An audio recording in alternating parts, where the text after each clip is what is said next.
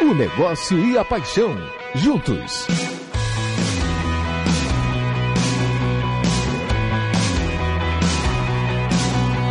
Futebol SA. Oferecimento Bahia Gás. Mais energia para toda a Bahia. Governo do Estado. Bahia. Aqui é trabalho. Oferecimento Larco. Presente em milhares de postos e no seu carro.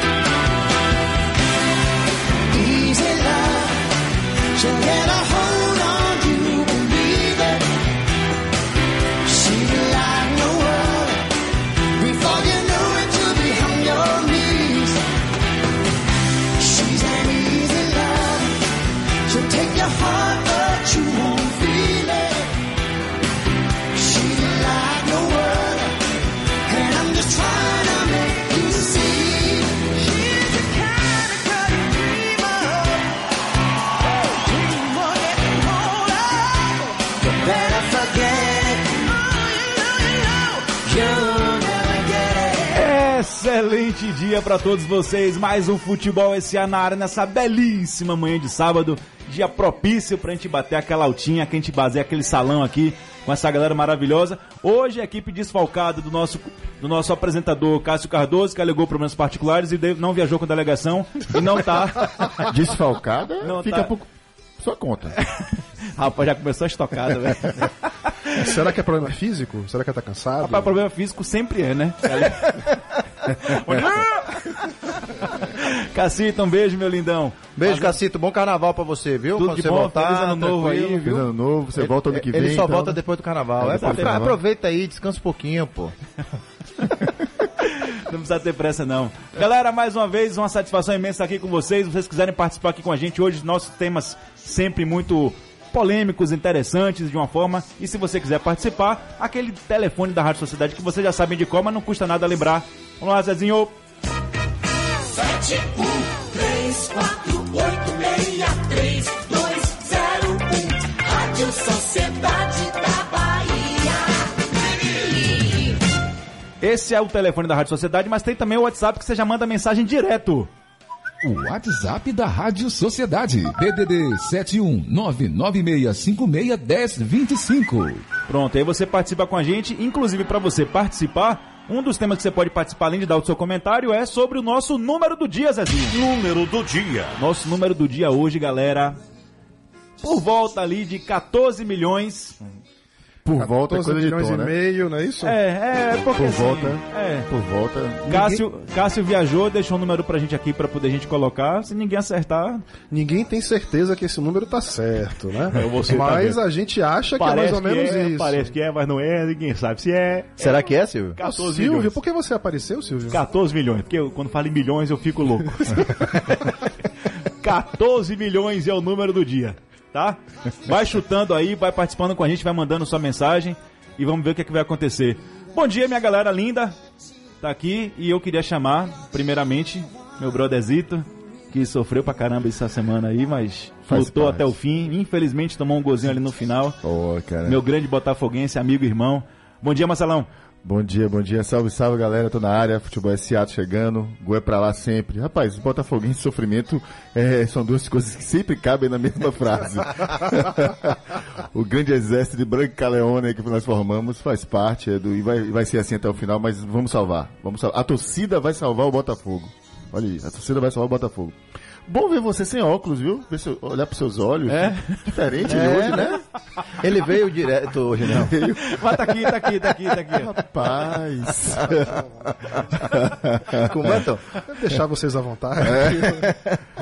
Galera, bom dia. Meu destaque da semana vai para duas ações promovidas aí por alguns clubes é, nos seus uniformes para marcar datas é, com acontecimentos importantes aí para a humanidade, né? Uma aconteceu na rodada de quarta-feira passada e outra vai rolar amanhã. Né? Primeira ação que o Corinthians fez no seu uniforme, né? No jogo de quarta passada contra o, o Fortaleza, quando o clube voltou a usar uma estrela acima do escudo, né? O que não fazia desde 2011, né? Essa ação, que é uma estrela para não esquecer, né? Foi produzida para homenagear as vítimas do nazismo, uma referência à noite de 9 de novembro, né? né? Hoje também, de 38, que entrou para a história conhecida como a Noite dos Cristais, né? E marcou o início da perseguição aos judeus na Alemanha, então acomodada ali por Adolf Hitler. Né? E a segunda ação é feita pelo, será feita pelo CSA, que já tinha lançado em fevereiro, no início do ano, uma camisa comemorativa eh, em homenagem a Zumbi dos Palmares, uma camisa preta com detalhes azuis, super bonita a camisa do CSA. E ele volta a usar nesse final de semana no Brasileirão, no jogo de amanhã contra o Vasco, né? Já que nesse mês de novembro nós comemoramos a- a- a- o Dia da Consciência Negra, que é no dia 20 de novembro, né? Então, essas duas são os dois destaques que a gente volta como os clubes aproveitam, continuam aproveitando as suas camisas para fazer essa comunicação, esse diálogo com a sociedade. O Bahia acabou de fazer aquela ação com a questão do, do óleo, os clubes do Nordeste também todos fizeram, e agora está aí o CSA e o Corinthians também usando suas camisas para dialogar com a sociedade. Maravilha, Marcelinho. Bom dia, Tom. Bom dia, bom, dia, meu. Tudo bom? Tudo bem? Bom dia, meus amigos queridos. Bom. Pra Cássio não, pra Cássio não tem, não tem bom, pra Cássio não tem bom dia. Bom dia, nós temos aqui hoje a presença ilustríssima de seu Renato, pai de Renato. nosso querido Renatinho. Muito Grande, grande, grande figura, né? É. Bom dia, Sami, bom dia. Bom dia, Samir. Pai de Renatinho e avô de Kaká. É, e de Vitão. Peraí. Fotógrafo oficial Oficial do futebol- do Futebol SA. SA, você viu, né? Grande Cacazinho. Um abraço. Beijo, Kaká. Bebedeira, senhora, Kaká. uh, uh, uh. Essa música foi feita pra Kaká, o do Mila pegou e, canta lá. Copiou pra. Bom dia, Zezinho. Bom dia a você, nosso ouvinte querido. Futebol SA tá na área. Cara, eu queria falar, meu destaque, eu queria falar sobre o futebol carioca. Assim, Logo? é, é uma semana de coisas marcantes que fazem a gente refletir um pouco sobre o processo de declínio dos clubes do futebol carioca. Uma semana onde números muito preocupantes foram divulgados relativos à situação financeira do Fluminense, né, que parece ser hoje a bola da vez em termos de, de luz amarela e vermelha né, no que diz respeito à situação financeira numa semana onde coincidentemente foram aconteceram dois clássicos envolvendo os quatro clubes cariocas, tá? No domingo sábado, no sábado passado a gente teve um Fluminense eh, Fluminense Vasco um 0 a 0 melancólico, Sofrível. sofrível, que levou apenas 14 mil pagantes no Maracanã. Triste, né? Você vê um Fluminense Vasco com apenas 14 mil pagantes no Maracanã. É, e na, na quinta-feira a gente viu um Botafogo 0, Flamengo 1, num jogo com apenas cinco finalizações certas de ambas as equipes.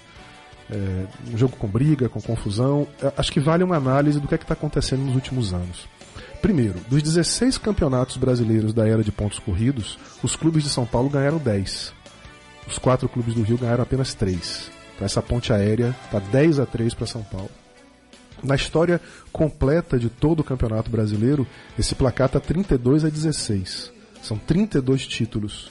Só o dobro. pauli- Só o dobro. Só o dobro. São 32 títulos para os times paulistas e 16 títulos para os times cariocas. São Paulo hoje tem quatro times entre os seis primeiros, do segundo ao sexto.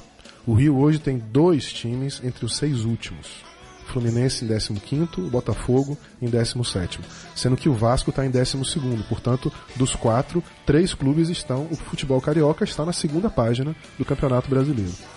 A distância do melhor para o pior. A distância do melhor paulista para o pior, o Palmeiras com 66 para o Corinthians com 48, é de apenas 18 pontos. No Rio de Janeiro, a distância do Flamengo para o Botafogo é de 41 pontos. Ou seja, 41 pontos. Só a distância entre Flamengo e Botafogo é maior do que o total de pontos de todos os outros três. Porque o Vasco tem 39, o Fluminense tem 34, o Botafogo tem 33.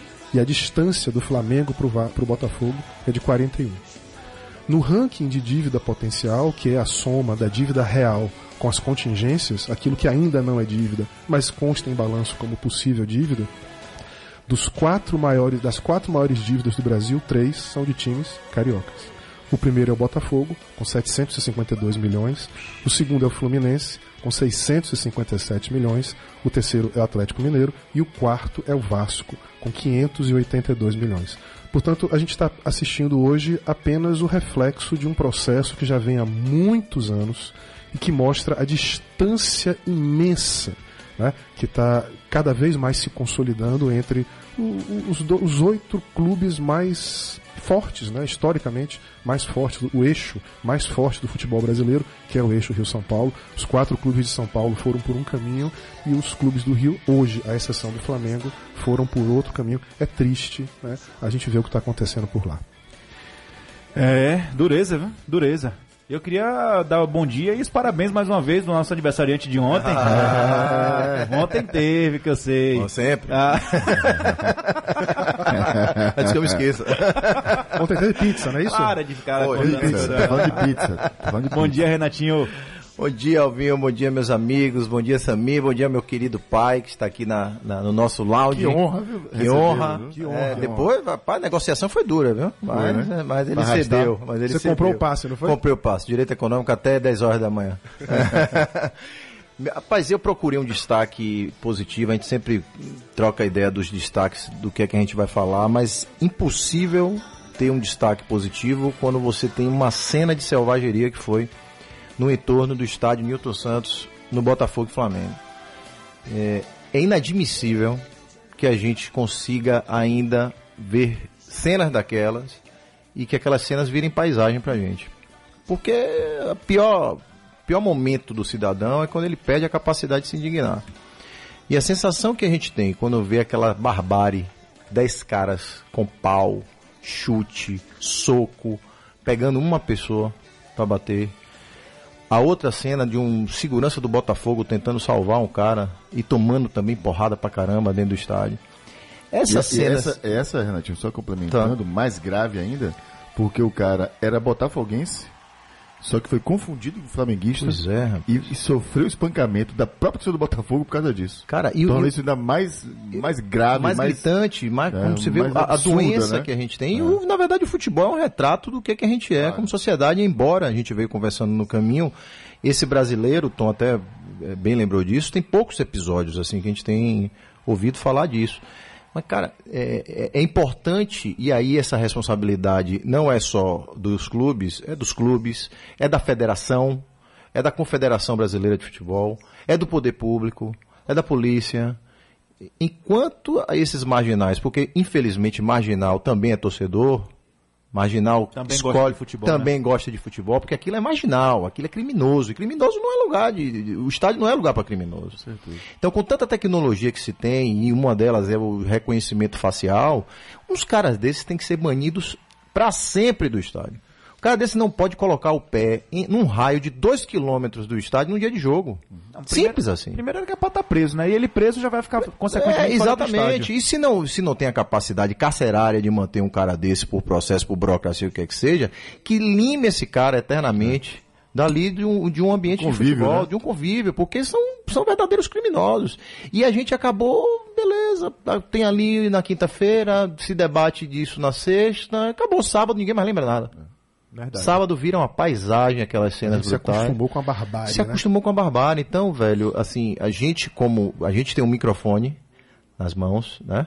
A gente precisa bater nessa tecla. Esses caras precisam ser expurgados de uma vez por todas. E aqui na Bahia tem também muito, né? A gente tem presenciado ao longo do tempo alguns episódios de violência terríveis. Então, esses caras precisam limar até para que a gente volte a conviver e acabe com aquela coisa de torcida única. Pois é, eu ia falar sobre isso, porque justamente por conta disso, é. a voz da torcida única voltou novamente a gritar mais alto. O que eu discordo completamente, definitivamente sobre isso. Eu também. Inclusive, sobre o jogo Botafogo Flamengo, a torcida do Flamengo tinha 3 mil ingressos vendidos para ela. Não tem episódio nenhum de violência naquele espaço onde está a torcida do Flamengo.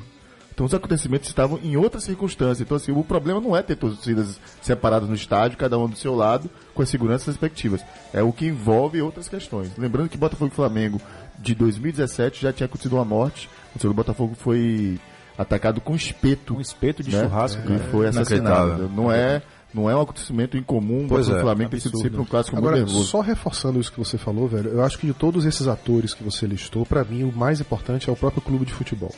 Eu gostaria de ouvir de um clube de- desse virar para o seu torcedor e dizer: você não é bem-vindo. É Entendeu? isso. Este tipo de torcedor não me interessa ter nas dependências do meu Perfeito. estádio, como, como sócio torcedor, como, como alguém que frequente né, o, meu, o meu ambiente de torcida. Então eu gostaria muito que o próprio clube Assumisse. se, assumisse se a liderança, posicionasse. se posicionar contra isso. Brilhante, Bacana. brilhante, Tom. É isso mesmo. Lembrando aqui, aquele abraço de sempre, todo sábado aqui. Bill do Calabetão tá aqui com a gente. O outro aqui, sabe quem tá aqui mandando? Falou aqui, Cássio, bom dia, já estou ligado aqui no programa. Lula, valeu, Lula. Tá aí também? Tá aqui, tá aqui, já tá aqui, já tá ouvindo a gente já aí. Tá ouvindo, né? É, já tá aí. Boa, boa. Bom dia, Cássio Cardoso. Ô, velho. E a bancada Tem do bom gosto dele, hein? tô- Não, não, o cara já saiu podendo fazer um monte de coisa. Ele escolheu ficar ouvindo a gente aqui na manhã de sábado. Tanta coisa pra fazer. Meu... Fazer. Tanta coisa pra ele fazer, tá ouvindo a gente, sabe de Boa, manhã. valeu, né? amigão. Obrigado, Lula. Grande abraço. Tô ligado, valeu, amigão. Manda um abraço pra galera do bairro da Paz, do Perovaz, de Coração de Maria, e pra meus amigos é, Iguatemino e API, André Show do Dick, Carlos de Quijing, Ademário Taxista, Laúca do Nordeste, para todos os ouvintes da Rádio Sociedade. Nildo Brandão aqui do bairro da Paz. Valeu, Nildão. Obrigado, meu velho. Bom dia, bancada. Minha opinião número do dia é o valor que o Bahia deve ganhar de acordo com a posição que vai terminar no brasileiro. Essa foi a opinião da Vera da Estrada das Barreiras. Valeu, Boa, Verinha. Obrigado. boa, É boa, mas Foi, errou. Errou. Mas, mas não acertou, não acertou, tá bom? Volta você pra lá, vai pra lá. Valeu, Verinha, obrigado. Mister ou professor? Os técnicos estrangeiros no Brasil. Vamos falar também dos técnicos brasileiros que vão pro exterior, dos caras de lá que vêm pra cá, de outros esportes. E aí, velho, vale a pena esse intercâmbio? Como é que é essa situação? O bom é o, é o que tá de fora, o que tá dentro aqui não presta? É o, o intercâmbio? Quem vai começar? Toco pra quem? Toca pra Tom. Ah, Silvio. começa, começa. Vou dar o tom pra você, vai lá. Ó, eu quero. Tem um monte de técnico que a gente vai conversar hoje aqui, né? Eu já, Com já certeza. soube que tem um monte de convidado aqui na bancada. com certeza, com certeza. O que foi, Lucha? Com certeza. Não, vamos falar. É, se você fala de- é, da, da habilidade do treinador, você, você tem, obviamente vai falar de mim. Você, quando quiser me chamar, você me chama. Você já veio armado, né? Não, eu queria conversar com o Lucha. Lucha, o que é que você pensa em treinador estrangeiro? Você é contra, a favor? Você acha, por exemplo, que esse, o- esse Flamengo de hoje é melhor do que o seu Braga? Você, você fala de modernidade do futebol, mas é, é, o, o, Bragantino de 98 já era um futebol moderno. Eu já, eu já não tinha as peças que tem o Flamengo hoje, que é- fica, fácil.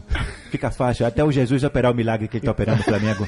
Fica fácil. O Com o Gil Baiano e Silva era bem mais é, difícil você, mesmo. viu? você, você tem um, no time Gil Baiano e Silvio. Silvio jogou? O Sil- é, o Silvio, eu, eu- Você fazia parte, Silvio? fazia Silvio. É, eu comprei o time. comprei o time, comprei o time. Pois é, cara, essa discussão é tão bacana. Porque a presença de técnicos estrangeiros no Brasil é tão antiga, ela existe há tanto tempo e em tantos outros esportes. idade do futebol, né? É, a gente vai discutir isso aqui durante o programa.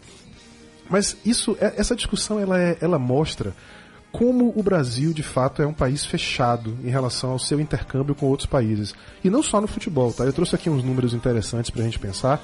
E claro que, como todo ranking, como todo estudo, você que está me ouvindo pode concordar, pode discordar, pode ter fator, critério que você não entende, não concorda, beleza. Mas, partindo do princípio de que esses rankings existem, eu trouxe aqui algumas coisas pra gente pensar. Então, assim, o Brasil não é fechado, não é um mercado fechado apenas no futebol. As nossas trocas com o exterior, de uma maneira geral, são muito fechadas. Em 2017, a China representou 13% das exportações globais. O México representou 2,4% e o Brasil apenas 1,3%.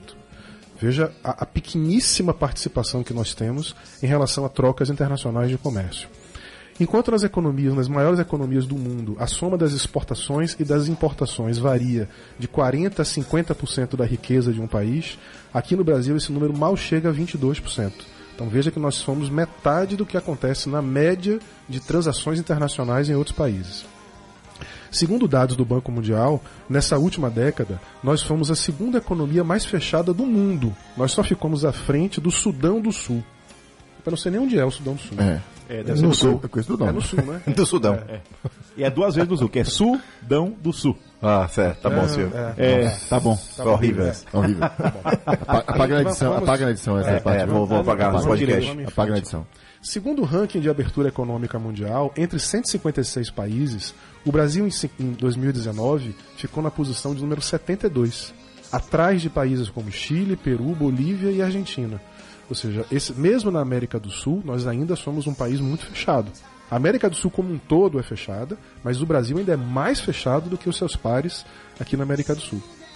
Enquanto no Brasileirão de 2019 nós temos apenas dois técnicos estrangeiros, e vejam o alarde que apenas dois técnicos fazem hoje em dia, na Premier League, né, que hoje é o maior campeonato do mundo, nenhum título Eu vou repetir aqui. Nenhum título foi conquistado desde 1992 por um técnico te- por um time com técnico inglês. Nenhum. E na verdade, quando começou a se chamar Premier League, nenhum mesmo. Nenhum. Porque o último não era nem era Premier League, ainda tinha outro nome o torneio, né? O nome que vai adotar o Premier League exatamente Pois no é. ano seguinte é esse aí. Então, é. Então veja o, o impacto disso. Entre os seis grandes clubes da Inglaterra, que são Liverpool, City, Arsenal, Tottenham, United e Chelsea, que são conhecidos como Big Six, desses seis, apenas um técnico é inglês. Nessa temporada, porque na temporada passada sequer era inglês, ele era, ele era italiano. Então, Liverpool tem um alemão, o City tem um espanhol, o Arsenal tem um espanhol, o Tottenham tem um argentino, o United tem um norueguês e o Chelsea tem um, um técnico inglês. E o Baba começou lá, né? E o Baba começou lá. Só lembrar a galera aí que o Baba É. começou a falar. Só viu? isso. Só isso, né? Então Galera, nós somos vamos- muito E já fechados. foram treinados por técnicos estrangeiros também. Então, lembrando que Fábio, Capello e Erickson, né? Foram Sim. técnicos da, da seleção Inglaterra, embora hoje seja treinado por inglês, mas já foi treinado por técnicos estrangeiros lá por lá. Vamos só amarrar a chuteira aqui rapidinho, 9 e 22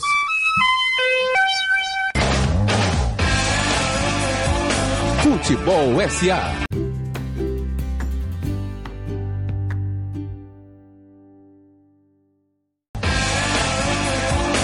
Futebol SA.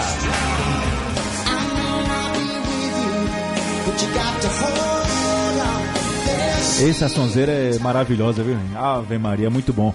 Futebol SA voltando aqui, com mais aqui, eu queria mandar mais um abraço aqui, ó. Bom dia, Cássio Cardoso, que não tá aqui, tá fora, mas sou eu.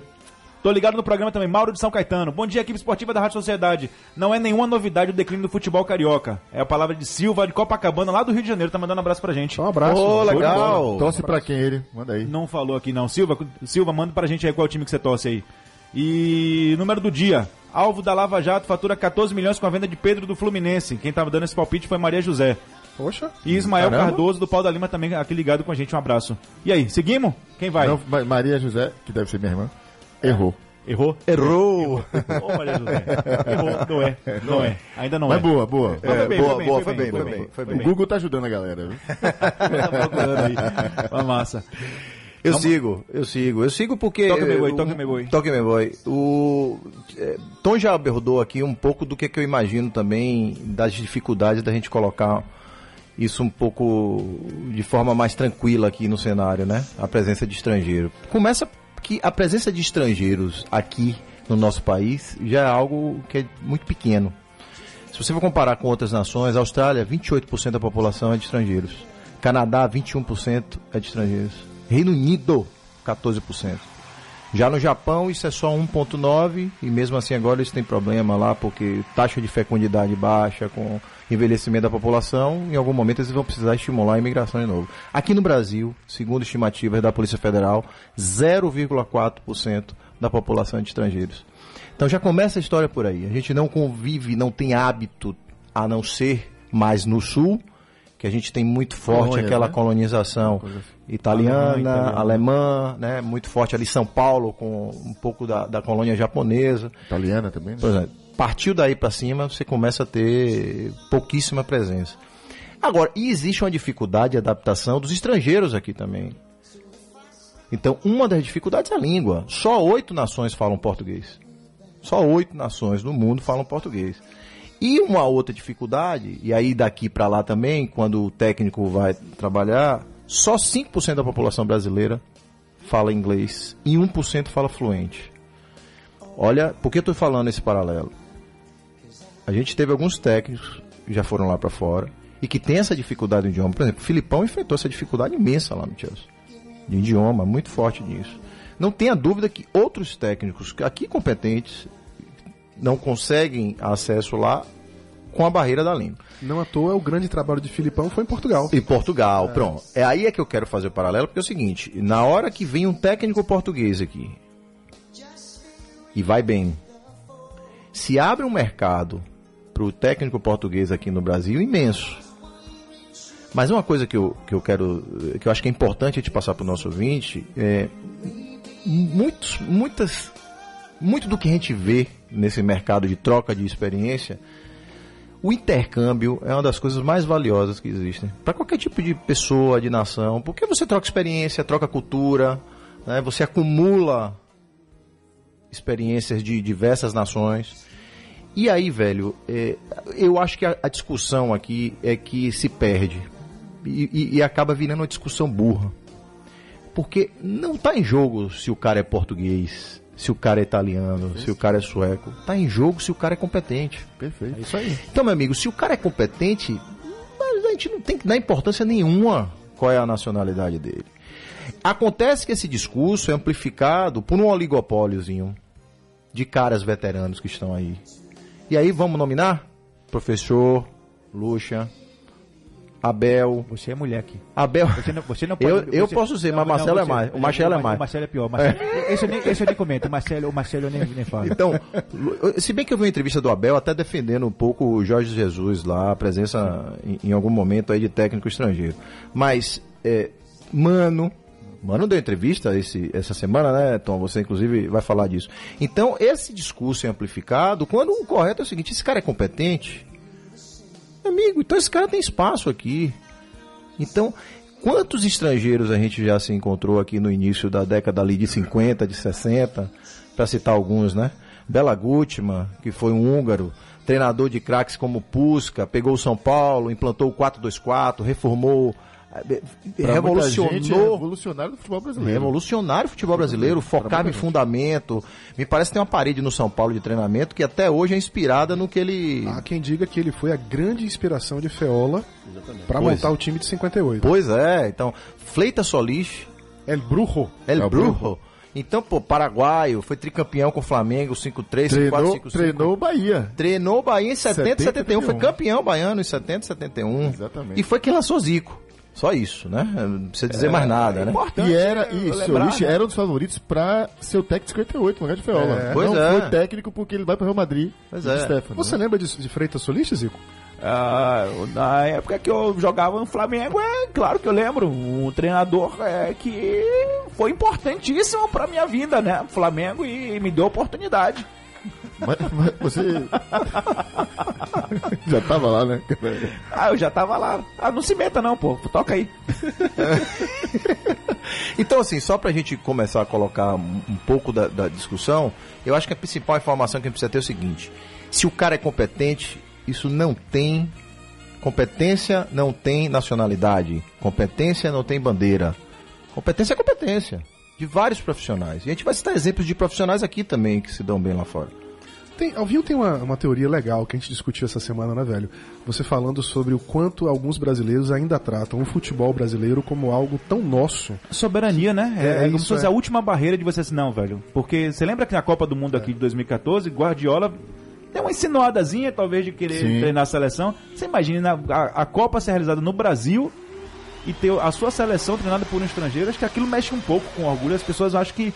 Não, você pode ter treinador no- em outros esportes, mas no futebol Aqui masculino não. Epa, peraí, como se Aqui fosse. não. É, proibido. Como se fosse uma coisa, enfim. Raul Seixas tinha uma música, né, que ele dizia que a solução era alugar o Brasil, lembra? De repente, Sim. esse sentimento com o futebol que você fala agora de soberania é um pouco isso.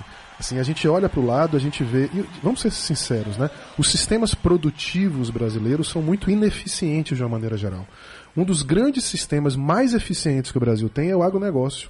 Não por acaso é o nosso setor que mais dialoga com o exterior. Exatamente. Portanto, é o setor que mais investe em tecnologia, em automação, em, em logística, em qualificação de mão de obra, porque ou você é extremamente competitivo no mundo, ou você não consegue vender. E a gente acaba sendo um país muito voltado para si mesmo. A gente é um sistema muito improdutivo, porque a gente é muito voltado para dentro.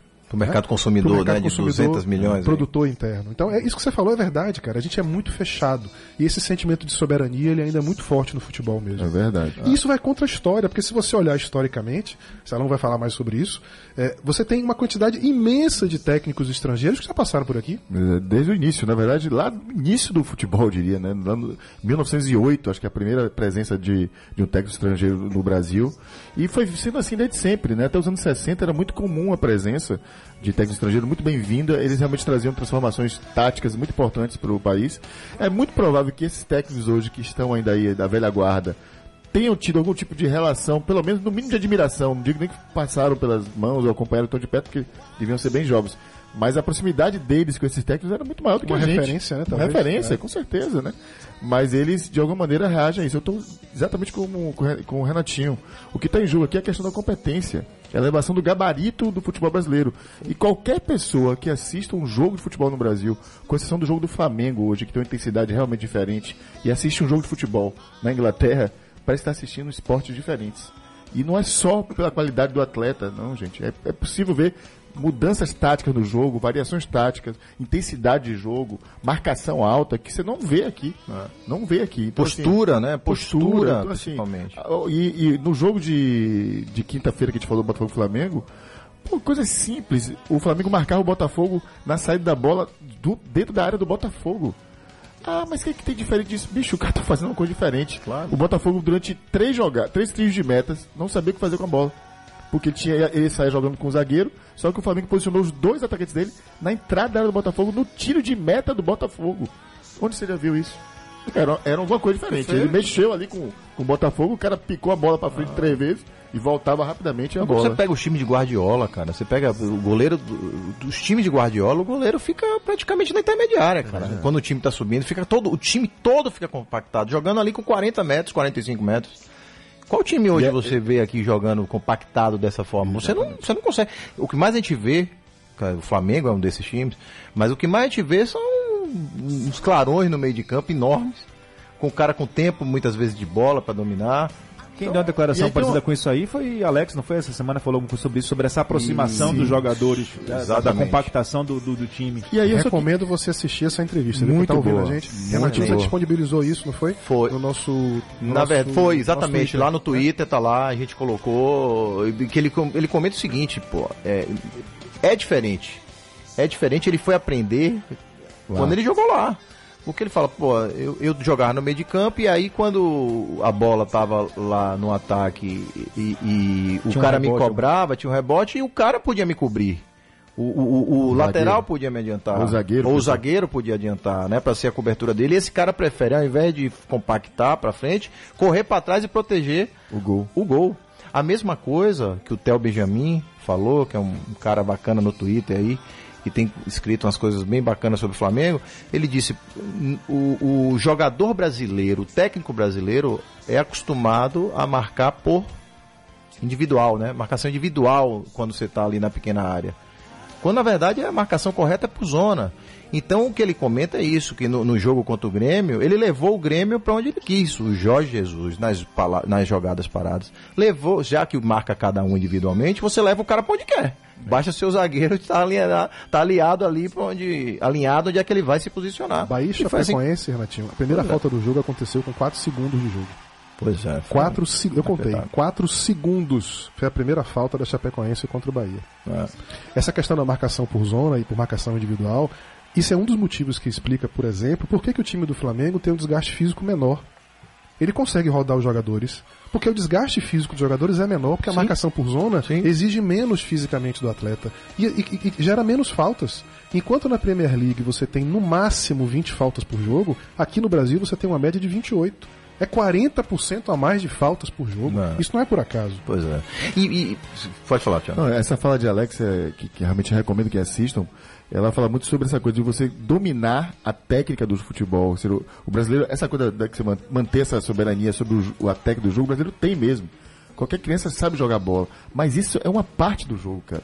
A outra coisa é o estudo Você sobre da técnica a do jogador. Do a jogador. relação do jogador com a bola. Com a bola. Beleza, tá ótimo. Mas Alex é um- era um cracaço de futebol. Mas a compreensão sobre a mecânica, a dinâmica do jogo, meu amigo, isso passa por estudo. E tá claro sobre isso. Guardiola tem mostrado isso. Todos os grandes técnicos. Jorge Jesus está demonstrando isso. A dinâmica do jogo obedece ali a um- uma distribuição, uma velocidade e intensidade que não passa apenas por você dominar bem a bola. É compreender de forma cognitiva co- qual é a sua posição no campo, o que, que você vai fazer, como é que você marca o adversário. Isso passa por treinamento e tá claro. Os treinadores brasileiros, se dominam isso, não tem aplicado. Porque nós vemos muito pouco isso acontecer no Brasil. A quantidade de jogadores que jogam no Flamengo, que jogaram na Europa, que conhecem um pouco mais dessa, dessa posicionamento de campo, será que isso facilitou o trabalho de Jorge Jesus para que ele conseguisse montar essa equipe tão diferente do futebol brasileiro hoje? Cara, é uma tese, é, Alex fala sobre isso, mas eu queria lembrar insistir nisso, acho que eu falei semana passada. O Santos do ano passado tinha no ataque Bruno Henrique, Gabigol e Rodrigo, que está no Real Madrid. é um ataque mais talentoso do que é o do Flamengo hoje, se bobear, porque tinha Rodrigo, que tá no Real Madrid. Verdade. Né? Vai matar na pau. E, e por que, cara, não funcionava? E por que, que no Flamengo os caras estão jogando a bola que estão jogando? Porque não é só o talento da relação com a Não bola, é é o modelo é mental da maneira como é que Claro. você vê taticamente o jogo. Eu estava conversando essa semana eh, sobre esse assunto com meu am- amigo querido Guto, um abraço, Gutinho. E ele falando que ele sempre foi jogador de vôlei. E ele dizendo que em outros esportes, especialmente no caso do vôlei, do basquete, desde menino, desde que você começa a se relacionar com o esporte, 8, 9, 10, 12 anos, você como jogador aprende a fazer scout de jogo.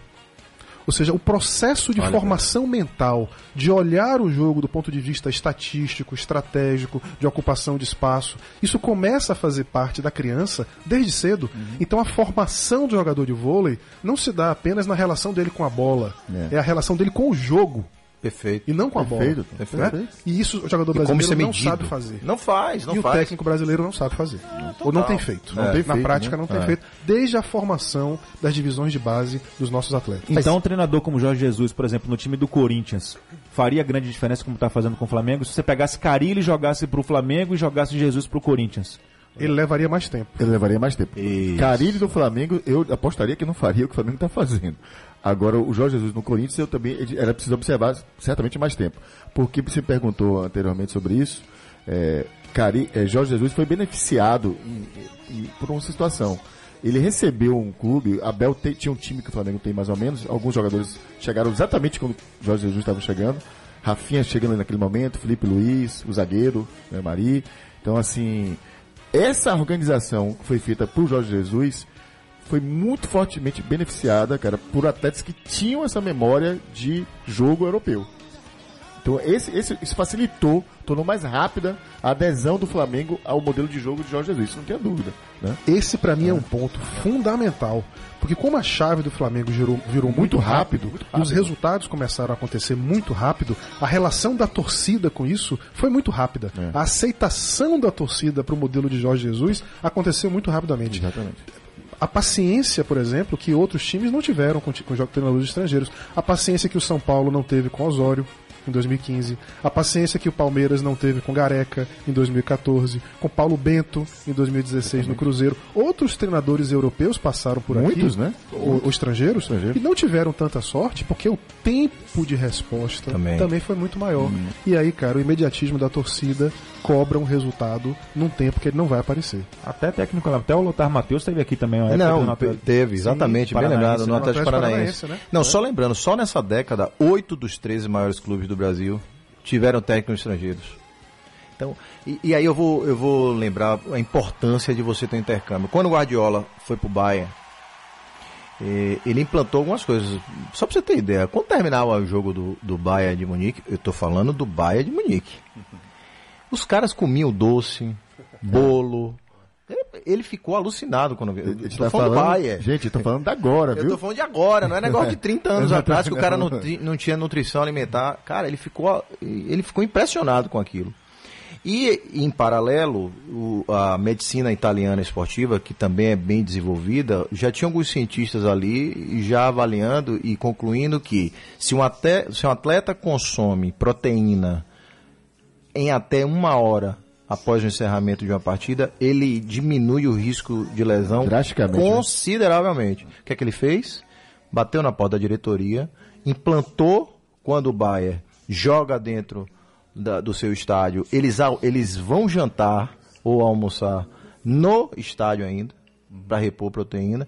E quando jogam fora na Alemanha, que viajam com ônibus, o ônibus está adaptado com uma cozinha em que o cara toma banho no vestiário, já entra, ele já repõe ali a proteína dele. Quer dizer, isso é intercâmbio. Estou falando de uma Alemanha, ele foi para o mercado alemão, que é um mercado muito mais maduro, pegou experiência de cientistas italianos e ele espanhol. Pô, gente, ca- caramba, Só isso, né? que- que- é, é uma discussão tão maluca, né, a gente falar sobre isso, mas pela polêmica a gente precisa debater. E eu queria contar só uma história, um, 15 segundos, rapidinho. É porque a gente fala tanto sobre isso, mas é lembrar que Filpo Nunes, as pessoas não lembram disso, já treinou a seleção brasileira, viu galera? A gente já teve um técnico estrangeiro na seleção brasileira, foi apenas um jogo. Bem verdade, ele treinava a academia palmeirense, o time do Palmeiras, e o Palmeiras faz uma partida com representando a seleção brasileira e o técnico era Filpo Nunes. né? Também tem um outro técnico português, acho que é Joreca, o apelido dele, que auxiliou Feola ali, eu acho que foi Flávio Costa. Auxiliou o Flávio Costa numa partida, mas ele não estava sozinho no banco, tava eles dois ali. Mas Filipe Nunes treinou e dirigiu um jogo da seleção brasileira já. Curiosidades aí, ó. Beleza. Vamos para aquele tempo técnico 9h42. Futebol SA.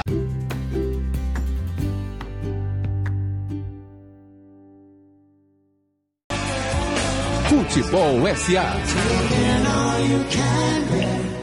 Rapaz, a trilha, Sonzeira, hein? a trilha. Aumenta o BG, aumenta o BG. Sonzeira, grande. Pra cima aí, Zezinho, um pouquinho. Não é o Filipão, mas é o Big Phil aí, viu? É o Big Phil. Esse Big, é Big Phil. Phil. Phil Collins. Big Phil, Phil Collins, grande Phil ele. Collins. Num show em Paris. na grama, na habilidade de Willerão, Na habilidade de Phil Collins. na habilidade de Phil Collins. Lédio Carmona. Abraço pra Jobson Silva. Marquita aqui também dizendo que era parabenizar Renatinho por ontem. E sucesso, meu meu irmãozaço, Dudinha mandou aqui. 14 milhões. O Santos tem mais de 14 milhões de, de cota de patrocinadores bloqueados por disputa judicial. Rapaz, Dudinha. Dudinha. Esses 14 milhões renderam, foi, foi a Você explicação. tá- Errou. Errou. Muito bom. Estamos aprendendo muito com esses números que vocês estão lançando aqui. Show de bola. O Silva, aquele carioca que falou aqui, ele é fluminense. Mas diz que quando tá aqui que adora a Bahia, que ama a Bahia, quando tá aqui diz que torce pelo Bahia também. Que legal, Silva. Divulgue nosso Silva. podcast, siga a gente no Twitter, espalhe pra galera toda, Twitter, Instagram, Facebook, Vai Futebol ser- SA tá lá. Nosso Obrigado pelo- embaixador pela- do Rio pela aí, atenção, Silva. meu irmão. Obrigado. E é, ligado aqui com vocês, manda um salve pra mim. Amanhã Bahia 1x0, gol contra de Bruno Henrique. É Genilson de Tancredo Neves. Esse é torcedor mesmo. Meu amigo, se, ó, se acontecer isso, você está convidado no próximo sábado pra participar aqui do nosso programa. Eu quero você por perto o tempo todo. Ave Maria, eu te levo pra jantar, pra almoçar. Obrigado, Genilson. Um abraço, irmão. Muito Deixa eu mandar um aqui. abraço pro nosso amigo Caio Vasconcelos aqui, que postou no Twitter também. Ele falou o seguinte: Bela Gutmann treinou o Benfica em 61 e 62. Ganhou duas Champions. Ele foi demitido e disse que nunca mais o Benfica ganharia uma final europeia. Já foi a final cinco vezes o Benfica e perdeu todas. Fora as derrotas na Copa da UEFA e Liga da Europa. O Caio sempre é um ouvinte nosso aí, fiel. Um abraço, Caio. Caio, e, sabe quem eu vi? Tem Arthurzinho também, né? Arthur. É, é importante, gostei de você ter tocado nesse ponto, porque falo de treinadores estrangeiros, já matriculei no curso de espanhol aí. pra eu ser também mais um treinador estrangeiro disponível no mercado brasileiro. Professor, fala um pouquinho de espanhol aí pra gente. É, buenos dias, O que mais? acabou. Primeira aula só, né? Foi só a primeira. Comprei outro telefone pra que as pessoas me liguem. Qual é a operadora? Eu tenho um da Maxitel e um da Telebanha celular. Comprei um StarTech. O Telebanha já acabou, professor. Tá atualizado você, viu? né? Então O senhor preciso- tem rede social, professor? Tá Rapaz, na rede? Eu tô na rede. Tô na rede, inclusive, esperando a ligação de alguém. Mas não tá chegando. Vai chegar, professor, vai chegar. Deixa eu jogar no. Deus te ouva. Deixa eu, Deixa eu jogar no, no bolo aqui uma discussão que eu acho que é importante. A gente falou de. Cello abordou aí de técnico estrangeiro na seleção, né? Porque, velho, no mundo das grandes empresas e no mundo globalizado, a coisa mais normal do mundo é você ter grandes executivos de fora do, do, do seu É país. desejável, né? É desejável. Vou citar um exemplo aqui de brasileiros que arrebentam lá fora. Carlos Brito. Carlos Brito é presidente da Bembev. Pra quem não sabe o que é a Bembev, todo mundo que tá ouvindo sabe o que é a Bembev. Conhece o bruto dela. Você quer ver o que você, você sabe? Se você toma Budweiser, se você toma Stella Artois, se você toma Corona, se você toma Brahma, Antártica, Skol, é a Bembev que a gente tá falando. É um brasileiro que é o presidente mundial da Bembev, Carlos Brito, carioca. Você quer ver um outro exemplo local? Duda Kertz, filha de Mário Kertz, Maria Eduarda Kertz, é presidente da divisão de health da Johnson Johnson nos Estados Unidos. Uma brasileira. Eu tive a oportunidade de trabalhar no Bank Boston. Antes chamava Banco de Boston no Brasil, depois virou Bank Boston. O meu presidente na época era Henrique Meirelles. Ele foi presidente, o primeiro brasileiro a ser presidente de um banco americano foi Henrique Meirelles. Então, cara, por que esse primor? Por que essa coisa de que um técnico estrangeiro não pode ser técnico na seleção? Que temor é esse, né? você quer Que perguntar isso a temor, Tite? né? É que temor. é- Você você tem medo disso, Tite? É, importan- é importante tu analisar o contexto. Tá, qual contexto? Não sei. Tá bom. Ô, Tite, você acha que você deve oportunizar a seleção para técnicos estrangeiros? É importante tu oportunizar, mas é importante perguntar ao pai do Neymar. Vou perguntar ao Neymar se pode, se não pode. Então, assim, pô, e aí a gente chegou a discutir sobre isso essa semana, né? Cara, pô, você não queria ver um Guardiola aqui treinar a seleção? Imagina. O que que um cara desse podia trazer? Ele flertou, hein? Ele Flertou, a gente flertou 2014. uma Deu época. uma você- paquerada aí. Você imagina o que Levou esse cara. flores. Porque, porque ele forma a tendência. Um Jorge Jesus, eu, o legado que eu espero de um Jorge Jesus é que os técnicos preparados, e aí, vou- eu, por exemplo, Tom tinha falado disso, né? Acho que ele tá, tá na lista aí pra falar sobre Roger. Acho que Roger é um cara que pode assumir esse papel. Roger é um cara estudioso, é um cara preparado. Como ele, tem outra turma aí da nova geração também preparada pra chegar e, e- e assumir e herdar esses tipos de legados. Porque, volto a dizer, é, não quer dizer que o cara seja estrangeiro que ele vai resolver o problema. Não, gratuitamente, não é não é porque Zero. estrangeiro que tem que ter local. Mas se for competente, sim. Pronto. E sobre o Jorge Jesus, sempre lembrando, diferente de São Paulo, que já tinha tido aí um desempenho internacional até mais né, vitorioso, eu não estou nem falando do primeiro time de técnico de lá de fora, hein? Se fosse, porque Jorge Jesus era um técnico mediano ali, de Portugal, que veio pra cá. Bom técnico, mas tem gente que ainda tá num gabarito acima. Sim. Imagine esses caras se, que fariam no futebol brasileiro, né? Você tá falando de um técnico Claro. competente, bom, mas não é o primeiro time de técnico. Se um cara do nível, vamos botar B, do nível B da Europa, tá fazendo esse grande sucesso aqui, e os nossos melhores não chegam nem no nível B dos grandes, dos grandes centros europeus, Tá na hora de mexer no. a gente tá, tem que ter- cansar, calçar a sandália da humildade e entender de que pode realmente aprender e precisa aprender com alguma coisa de fora. E eu acho assim, essa questão do intercâmbio, ela é tão fundamental, tão importante, e ela hoje é tão presente em outros esportes. Olhe para o lado e veja a quantidade de esportes brasileiros que foram extremamente beneficiados pela presença não só de técnicos, de profissionais e de jogadores estrangeiros. O vôlei brasileiro teve em 87, 88 um técnico sul-coreano. Em 2018, a Superliga teve 22 jogadores estrangeiros, entre homens e mulheres. Esse ano, em 2019, o Brasil ganhou o campeonato mundial com um cubano, naturalidade, bra- nat- naturalizado brasileiro, Leal. A ginástica artística, em 2013, contratou um técnico russo. O basquete brasileiro, pelo terceiro ano seguido, pelo terceiro mundial seguido, tem um técnico estrangeiro. Foi assim na Turquia em 2010, foi assim na Espanha em 2014 e esse ano o croata Petrovic na China. A natação brasileira, César Cielo, ganhou o ouro olímpico dele em 2008 com um Treinado. técnico australiano. Pois é. Tá? Em compensação, um brasileiro chamado Arthur Albiero, hoje, faz parte, é um dos técnicos mais respeitados da equipe olímpica de natação norte-americana. E a atual técnica brasileira da seleção brasileira feminina é uma sueca, Pois é. Pia Sandhage. Ah. né?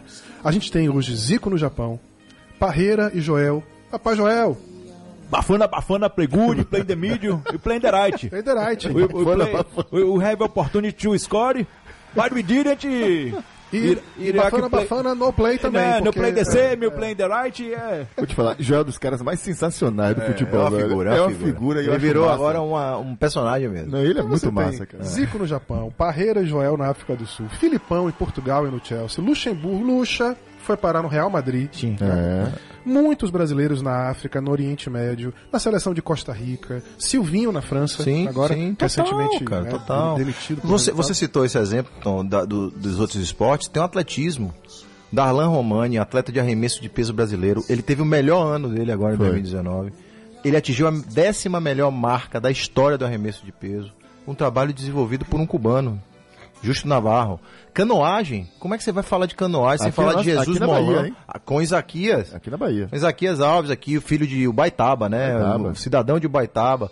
Cara, um trabalho importantíssimo do, do espanhol, Jesus Molan, que faleceu há um ano atrás de, de câncer no cérebro. Handball.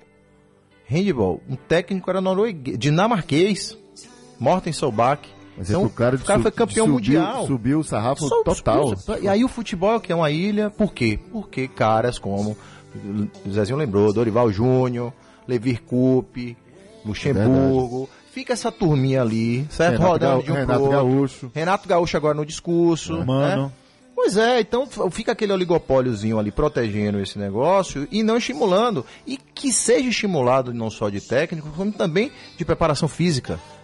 De- do departamento de análise. Rogério Senna ensaiou isso no São Paulo, não trouxe um inglês aí para análise de desempenho no São Paulo. Era um cara do Liverpool, se não me engano, São né? importantíssimos esses caras aqui, porque esses outros centros estão muito à frente. E o auxiliar dele hoje é um Muito francês, frente. né? Ex- Exatamente, então a gente precisa diminuir esse gap, só diminuir essa distância com você fazendo intercâmbio desse tipo. O futebol brasileiro hoje ele ainda é dominado por técnicos brasileiros, por profissionais brasileiros, e a qualidade do desempenho técnico do futebol brasileiro hoje é ruim.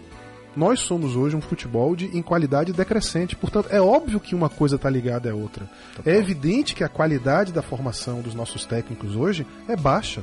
Nós temos técnicos ultrapassados. Enquanto o futebol, especialmente o futebol europeu, caminha para um futebol de velocidade, domínio de bola, domínio de passe, o futebol brasileiro continua trabalhando em cima de marcação individual e drible. Perceba, a formação do jogador brasileiro é toda centrada em cima da capacidade de driblar. Ora, o drible é a resposta à marcação individual. E não a marcação. A marcação em zona, a resposta é a rapidez, no domínio e no passe da bola. Coisas que nós fazemos muito pouco. O futebol é um esporte jogado cada vez com mais velocidade em menos espaços. Para isso, a habilidade fundamental é domínio e passe de bola. E isso é outra forma de treinar o time. E a gente não faz isso aqui. Não É, faz. né? Lembrando, então, que essa coisa de ter um mercado fechado, como você falou nisso, fez da gente refém durante anos na indústria automobilística, a- aquelas carroças que nós tínhamos durante muitos anos. E a indústria da informática, quem não lembra, né? Famoso reserva de mercado da Itautec, que durante muitos anos nos privou de ter acesso, de fato, a equipamentos e computadores de primeira linha. Então, essa, essa reserva de mercados, não, de fato, não traz vantagem nenhuma competitiva para o futebol. E está na hora da gente abrir os olhos para isso e Treinador de prancheta não dá mais, né, velho? É. Num mundo onde você escolhe cada vez mais a sua equipe com base em estatística, né? Onde você tem um físico. 100%. O maior assistente de Jurgen Klopp é um físico. Pois é. No Liverpool, é um sujeito que trabalha com física. Que é algo mais simbólico do que isso? Agora, agora tem uma questão assim, só pra finalizar, que acho que tem que tocar, não vai dar pra explorar toda hoje. Passa pelos técnicos, galera, mas passa pela base, a formação dos jogadores. Não adianta técnico de ponta se o cara não vai entender a mensagem dele. Não vai entender a compreensão do jogo. A gente já conversou com isso algumas vezes. A preparação do atleta no Brasil ainda é sofrível. Pouquíssimos clubes já tratam o atleta num nível de, de compreensão do jogo mais elevado. Então a gente acaba repetindo na base os mesmos jogos que a gente vê nos profissionais. E eu acho que Roger de fato é uma exceção. É, Roger é um estudioso, é um sujeito inteligente, é uma pessoa que consegue elaborar desenhos táticos. obrigado. Agora, professor, deixa eu dar, posso dar uma sugestão? Claro. Eu acho que você precisa viajar mais, eu acho que você precisa ver jogos é, de outros campeonatos. Tira um ano sabático e vai, acho que vai quem tá ficar viajando é você. Mas não agora, tá certo? Agora não, por Você favor. acompanhou o termo municipal todo? Inter o quê? Quem tá viajando é você. Mas eu acho que em cinco anos Roger será Eu o também grande acho. treinador brasileiro. Cara, tanto é que você olha assim, se você olhar, tipo, ah, tá nessa, nessa dança de treinadores que tem no Brasil. Se o Bahia perder Roger, você queria quem no, no, no Bahia? Eu não trocaria Roger Eu queria por quase Roger no nenhum treinador. Eu não, Eu queria, eu queria não no trocaria. Roger por quase nenhum Sim. treinador que Eu também, ponta eu do, do, também. do. Brasil. Difícil mesmo, eu Então, também. a eu gente também. tá com um cara maravilhoso aí, vamos seguir. Tomara que ele consiga realmente também trocar, ter esse intercâmbio de, de informação e de conhecimento, para que eleve o sarrafo cada vez mais do nosso futebol. Galera, infelizmente estamos chegando no nosso horário, são 9h56 já. Já. Já, Já. quero mais despedida, eu queria começar já a minha, mandando um abraço pra Juan. Pra Juan, que faz aniversário hoje, grande brother, parceiro, feliz aniversário, filho. Obrigado por tudo. Você é retado mesmo. E o número do dia, galera, 14 milhões é o número aproximado do salário anual de Tite, que é treinador da seleção brasileira. Então, 14 milhões, 14 milhões e meio ali. A gente fez um, um trabalho aí, mas ele trancou o cofre, aí não deu pra gente contar as notas Você ganha, todas. você ganha tudo isso mesmo, Tite? Ia meter Roger agora. Confundi tudo. Bom dia, galera. Vamos lá. Quem vai? Quem vai? Quem vai? Renatinho? Eu, eu vou mandar um abraço rapidinho aqui pra Sandrinho Salom, que Sandrinho mandou Salom. aqui. Pô, tá mandando pra você? Ele falou assim, ó, uma dúvida, qual a colocação do Alvinegro Fluminense no Campeonato Brasileiro? Parece que não bota fogo, só fumaça. Ele, mas mas tão famoso a colocação do Fluminense Colocação Botafogo. do Fluminense? Não, Alvinegro Fluminense. Alvinegro do Rio. Ele quer dizer aqui, por isso que eu tô entendendo. Ah, tá, o Negro Fluminense. Ah, Rapaz, deu pega no meu pé. você, Ele dá sempre, pega meu pé. Ele, uma meia-noite tá mandando mensagem aqui, quinta pra É, sexta, é. cara. Esse cara é um amor platônico, eu nunca vi. Galera, meu abraço hoje vai para meu querido pai aqui e para minha mãe que está assistindo lá. Gente, eu que fiz mais uma primavera ontem e agradecer porque o pouco que eu sou como pessoa eu devo a eles é, a minha formação de caráter, os meus valores, a, a minha convicção na vida e no fazer bem às pessoas, eu devo aos meus pais. Então eu quero abraçar meu pai que tá aqui. Um beijo pra ele, um beijo pra minha mãe que sem dúvida tá assistindo lá. E a todos vocês que fazem dos meus dias cada dia melhor. Marcelinho, Meu irmão, um abraço de hoje tem que ser pra você, Renatinho. Um grande, grande irmão. velho. Como eu- que, que, que, que alegria, velho. Que, que, como é bom viver a vida perto de você, irmão. Você é um cara. Caramba, como é bom estar junto de você. Parabéns. É, somos todos felizes, né, cara, de poder conviver com você. Eu não poderia deixar esse abraço de hoje para outra, de hoje pra outra pessoa que não fosse Obrigado, você. Tchelo. Agradecer mais uma vez, seu Renato. Tá de casa, venha sempre, tá? Não é tão ruim assim, passou rápido. Né? Samir, irmão. é Nem casa doeu. já, Não doeu nada. É isso, bom sábado pra todos. Má, te amo. FOI, fui. massa. Tom, Mandar começar mandando um abraço pra Cássio, né? Que jeito, né? Rascador É, falar o quê, né? Tem que Tem- mandar, né? Um abraço e fique por aí, É, Xalonal. fica por aí, você não fez falta nenhuma. Xalonal, fique por aí. Um abraço, Brincadeira, Cacito. brincadeira. Abraço, Cacito. valeu, meu um tio. Renato. Vai- Obrigado, vai Samir. Obrigado, demais. Zezinho. Pera lá, rapidinho. Vai lá, Mandar vai lá, um abraço Tom. pros aniversariantes da semana, meu Opa. amigo Flávio Kertzmann, tricolor, que tá lá em Orlando. Ó, né? E o cruzeirense Sérgio Tomis, também um abraço, meu querido. E, evidentemente, um abraço imenso para esse nosso irmão Renatinho, aniversariante de ontem. Dizer que é um privilégio ser seu amigo, é um privilégio conviver com você. Bom Sua presença faz de nós pessoas melhores. Obrigado. Com certeza. Obrigado, vocês são os irmãos maravilhosos. Feito? Feito. Então ergue o braço, final do Futebol SA de hoje. Sobe o som. You can't hide,